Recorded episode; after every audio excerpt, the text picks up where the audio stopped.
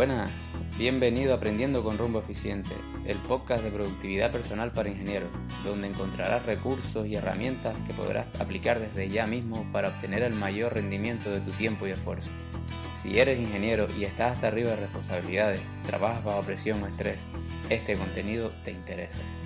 Llegó el momento de descubrir tu rumbo eficiente y lo haremos aprendiendo en base a tres máximos. Descubrir un propósito para cada proyecto en el que te embarques, desarrollar y aplicar hábitos saludables que faciliten tu día a día y aplicar las estrategias adecuadas para sistematizar tu trabajo lo máximo posible. Para empezar a conocer las claves de la productividad para ingenieros, puedes descargarte la guía gratuita en rumboeficiente.com barra regalo. Vamos al lío.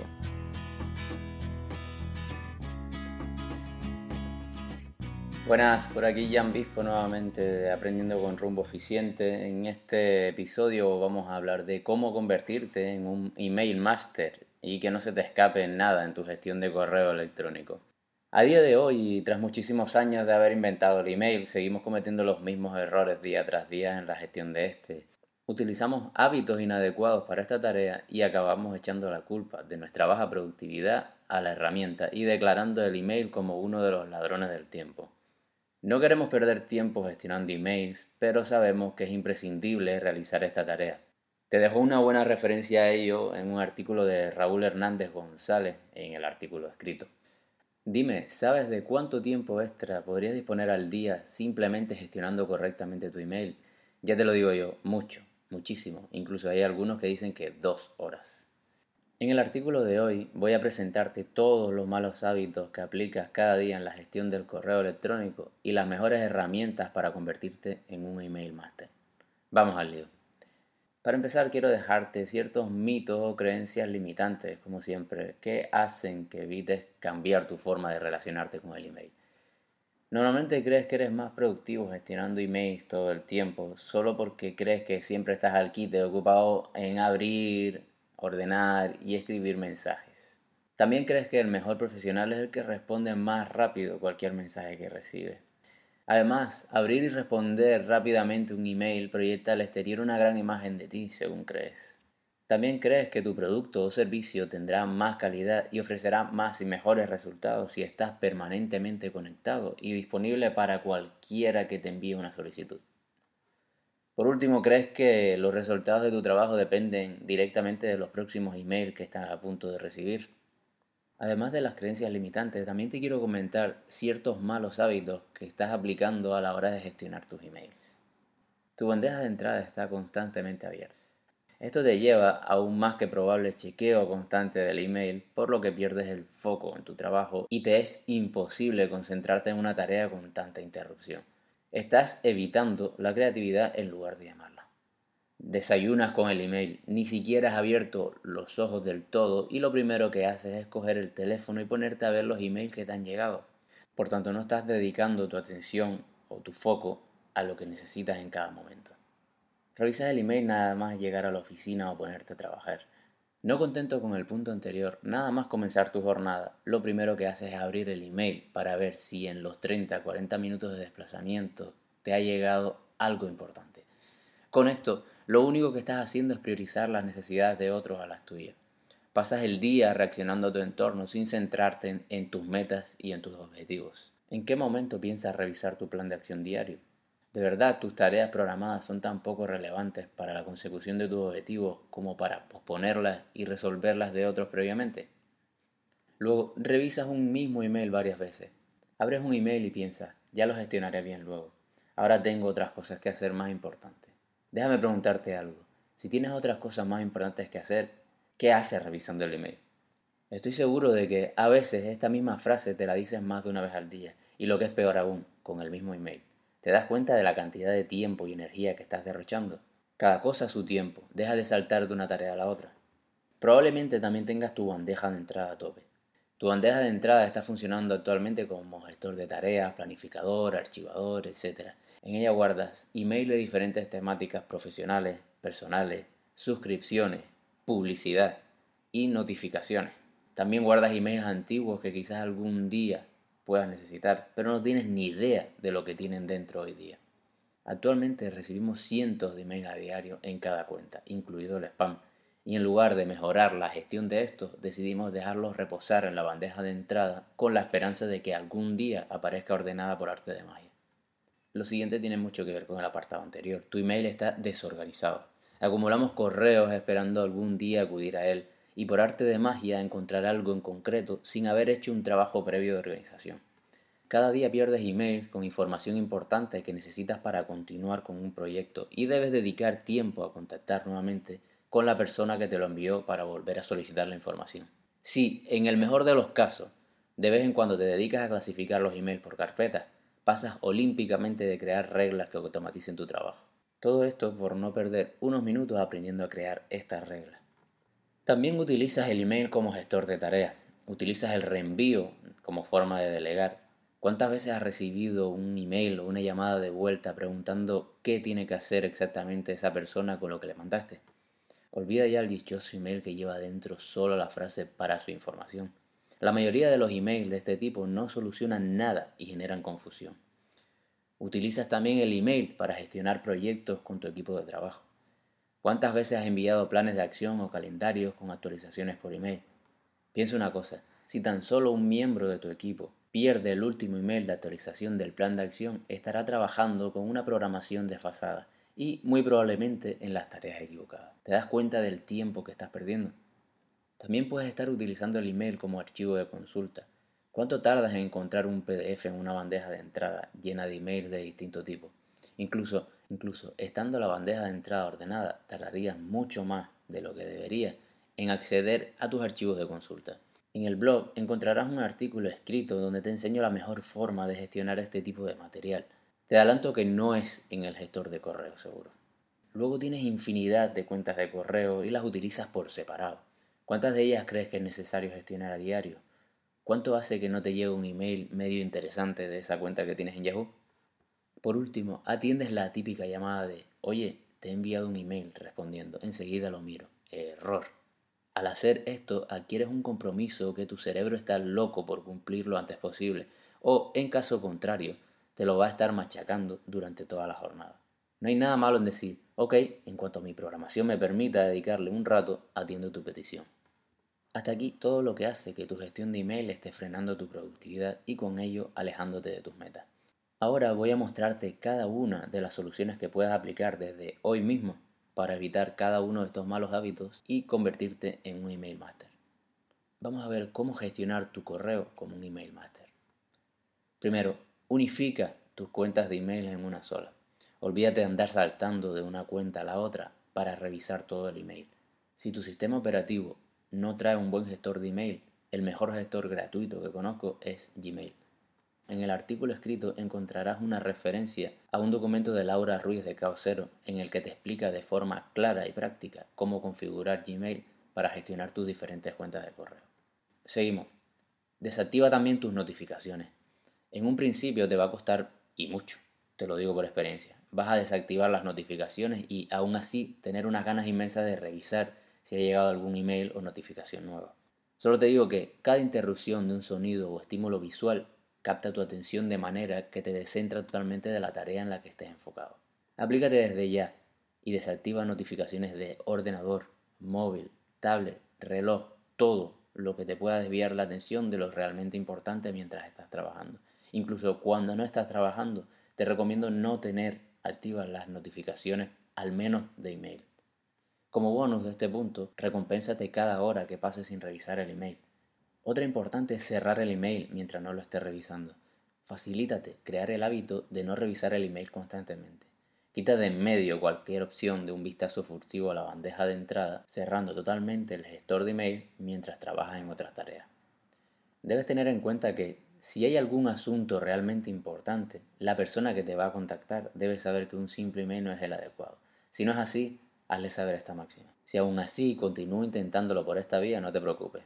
La propia mala experiencia de recibir respuesta de tiempo la mayoría de las veces le hará recapacitar.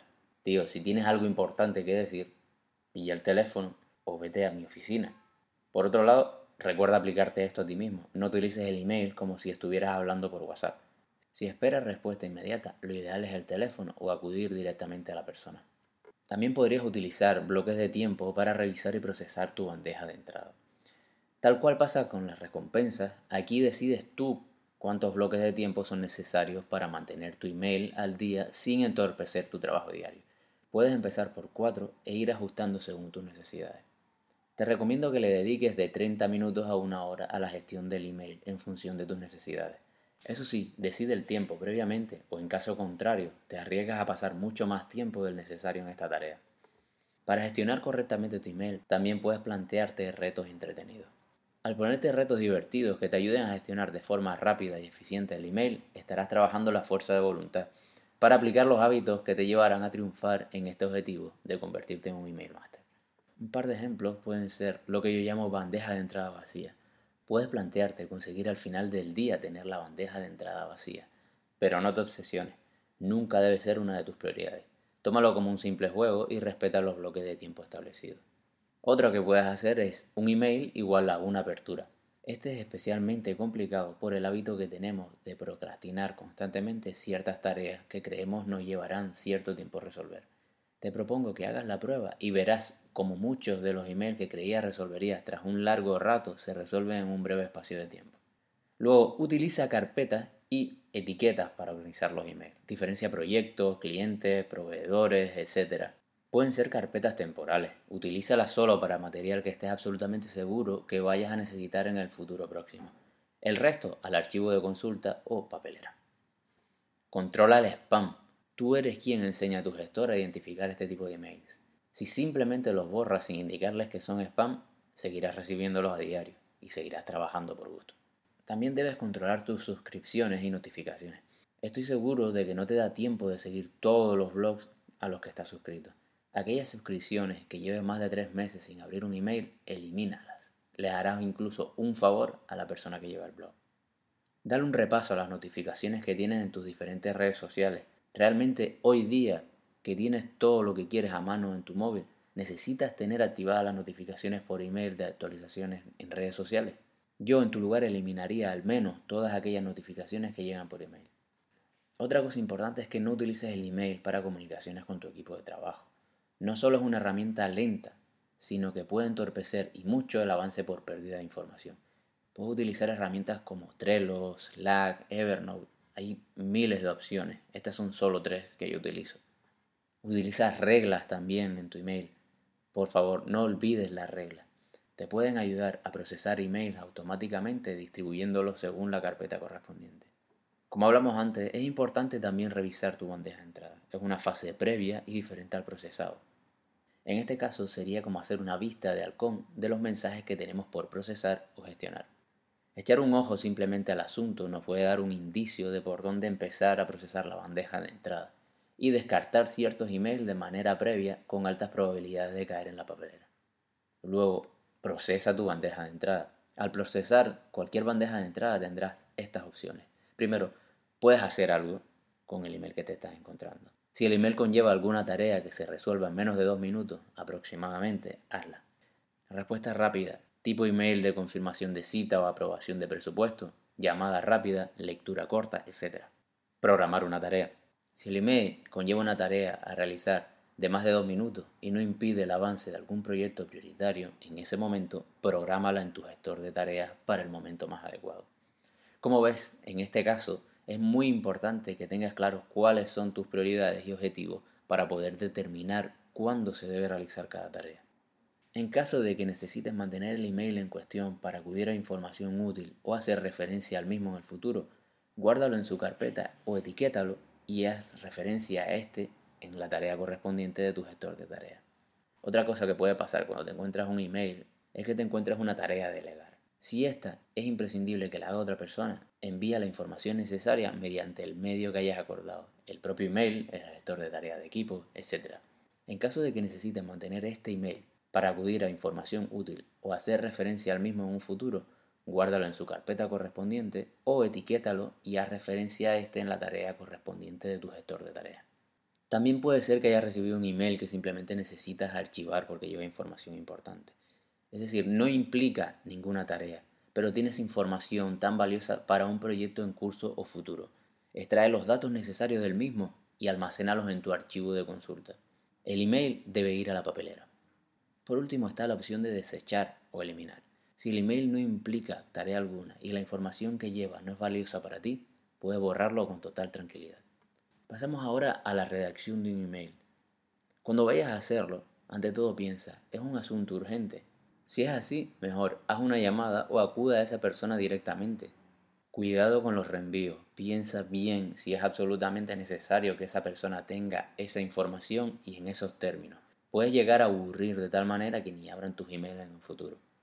No todos los emails necesitan respuesta. Quizás la conversación se puede terminar simplemente con el último email que recibiste. Una confirmación, un simple gracias, hace que la otra persona tenga que procesar el email y con ello pierda cierto tiempo leyendo algo que se presupone. Hablando exclusivamente de la composición del email, en el asunto debe aclararse sin margen a equivocación la temática que se trata en el contenido. Es tu oportunidad de oro para llamar la atención del receptor. En cadenas de mensajes reenviados, no dudes en cambiar el asunto del email si el contenido es diferente al inicialmente planteado. En el cuerpo o contenido, tienes que hablar claro, directo y conciso.